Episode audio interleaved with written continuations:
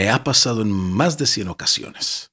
Mi esposa comienza a decirme algo o contarme o pedirme cualquier cosa y siempre la trato de completar, suponiendo que sé lo que va a decir. Y sí, la mayoría de las veces mm, no le atino. Obviamente esto provoca un malestar en ella, porque pareciera que no me importa lo que me va a decir o que la estoy apurando a terminar lo que me quiere contar. Ya después de ver varias veces su cara, he empezado a practicar el quedarme calladito y dejar que termine lo que me va a pedir o lo que me va a contar. Y esto lo hago por dos motivos. Primero, para no causar una molestia en ella. Y en segundo, porque mi porcentaje de ser atinado es demasiado bajo y la verdad, ya tengo que entender que tengo que aprender a escuchar sin prisas. Y es que somos muy dados, sobre todo últimamente, a juzgar las cosas correctas o incorrectas, exageradas o adecuadas, importantes o no, o de cualquier otra forma, pero solo desde nuestra propia perspectiva o del estado de ánimo en el que nos encontremos. Pareciera que ya no existe eso de ponerse en el lugar del otro, de entender sus sentimientos, necesidades y perspectivas. Y si se trata de hacerlo en redes sociales es mucho peor. Despotricamos contra o a favor de algo o alguien sin saber contextos, sin entender por qué se dice ni desde dónde se está diciendo. Cuando es en persona, en lugar de poner atención a lo que nos están diciendo, estamos haciendo otras cosas al mismo tiempo, como viendo la tele, revisando el celular o cualquier otra cosa, pero ya pocas veces estamos viendo a la persona a los ojos y realmente interesados en lo que nos está contando. Y haciendo esto, se vuelve más difícil entender no solo lo que nos están diciendo, sino el cómo nos lo están diciendo. Empatía se llama pero esta parece estar disminuyendo en nuestra sociedad actual. En lugar de sentir compasión y empatía por los demás, nos estamos volviendo más críticos, intolerantes y egoístas. Y no me malentiendas, la empatía no significa sentir lástima por alguien o hacer lo que esa persona quiere. No. La empatía requiere un poco, bueno, un mucho más de esfuerzo, porque implica escuchar activamente, tratar de entender la perspectiva del otro y ser capaz de responder de manera adecuada. Pero lo que más vemos ahora es una actitud de yo tengo la razón y si no te gusta, hazle como quieras. Entonces, ¿cómo podemos cultivar la empatía en nuestra vida cotidiana? Creo que puedo enumerar algunos consejos prácticos. Número uno, practica la escucha activa.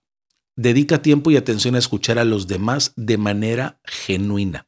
Hazles preguntas, muestra interés en lo que están diciendo y trata de entender su perspectiva. Dos, pone en práctica la empatía cognitiva. Esto es, trata de entender el punto de vista de los demás, incluso si no estás de acuerdo con ellos. Trata de ponerte en su lugar y considera cómo te sentirías tú en esa situación.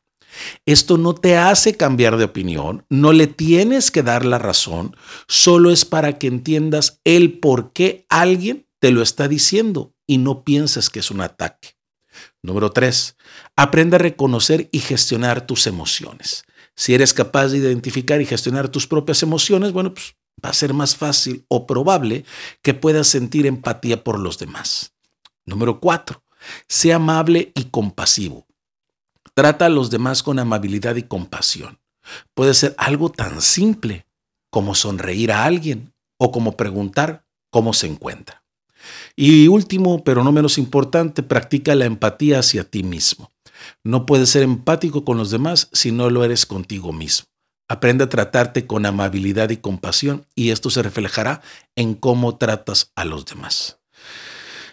En este contexto, la empatía puede ser un antídoto eficaz contra la amargura. Cuando nos ponemos en los zapatos de los demás y tratamos de comprender sus emociones y sentimientos, podemos cultivar una conexión emocional más profunda y significativa. La empatía nos ayuda a entender que cada persona tiene sus propios desafíos y luchas y que todos merecemos ser tratados con respeto y compasión, más allá de lo que a veces pensamos, porque a veces pensamos que solamente lo que nosotros decimos es importante, solamente lo que nos pasa a nosotros es demasiado duro y lo de los demás es cualquier tontería. ¿Está fácil? No, hombre, ni poquito. Pero si empiezas a practicarlo de la forma más sencilla, entonces sí se va volviendo una costumbre y una forma de ser. Sí, ya sé. Hay gente que te desespera. Hay gente que piensan radicalmente lo contrario a ti. Pero ahí también cabe, aunque no les guste a muchos, el mejor alejarte de esas personas, el mejor borrarla de tus amigos de Facebook y dejar de ver sus posteos si generan demasiadas cosas negativas en ti. Se vale. No, no los estás eliminando de tu vida. En la realidad, sigue siendo su amigo. No te estás peleando con ellos. Tampoco quiere decir que te caen mal o que los odias. Simplemente es que, pues por salud mental, prefieres no estar recibiendo los mensajes que ellos comparten a cada rato. Jamás pero en serio, jamás he visto nada de malo en eso. Y sí, créeme, entiendo que hay veces que las personas ponen cosas que van totalmente en contra de tus valores, principios y de lo que piensas, pero aquí, y siendo brutalmente honestos, no creo que sea la mejor persona yo para decirte qué hacer. Hasta ahorita, en muchas ocasiones he estado contenido, por así decirlo, porque no tienes idea las miles de cosas que he querido poner y postear pero que me he detenido por eso, por empatía, porque tengo conocidos que sé que les puede afectar, que sé que familiarmente tengo que cuidar ciertas cosas, pero más me puede aguantarme cuando me doy cuenta que esas personas a las que muchas veces estás cuidando de no ofender, no tienen ni tantita consideración cuando expresan su forma de pensar o de sentir en temas que son sensibles para ti y que saben que lo vas a leer y que saben cómo piensas tú y aún así ellos no consideran no postearlo y lo ponen, no importa a quién le duela. Sí, ya sé, cuesta demasiado ser empático, con alguien sobre todo que no lo es contigo. Pero se supone que el que está buscando ser mejor persona o mejorar en su salud mental y en su vida diaria eres tú. Y esto que hagan algunas personas no puede ser un pretexto para actuar de la misma forma. Por eso repito, no tiene nada de malo eliminar personas de tus redes si te llevan a esos extremos. Es más, hay conversaciones familiares y en reuniones de amigos que ya prefiero no abordar.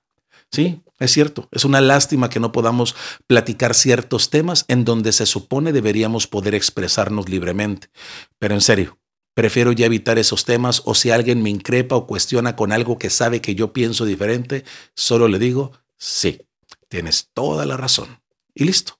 Ya aprendí que no me pasa nada en darle la razón a alguien más en ese momento, aunque yo por mi cuenta o por mi parte seguiré pensando lo que creo que es correcto para mí.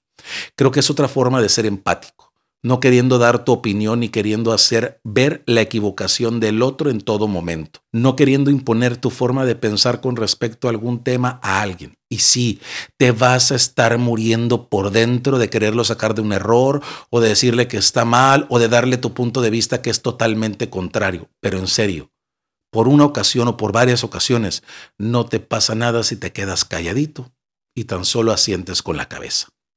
Practica la empatía con todos, en todos lados, de todas las formas posible. Créeme, tú eres el más beneficiado y en una de esas sirves de ejemplo a alguien más y así podemos tener relaciones interpersonales menos tóxicas y con más puntos en común que en contra. Aquí te dejo esto por si te sirve.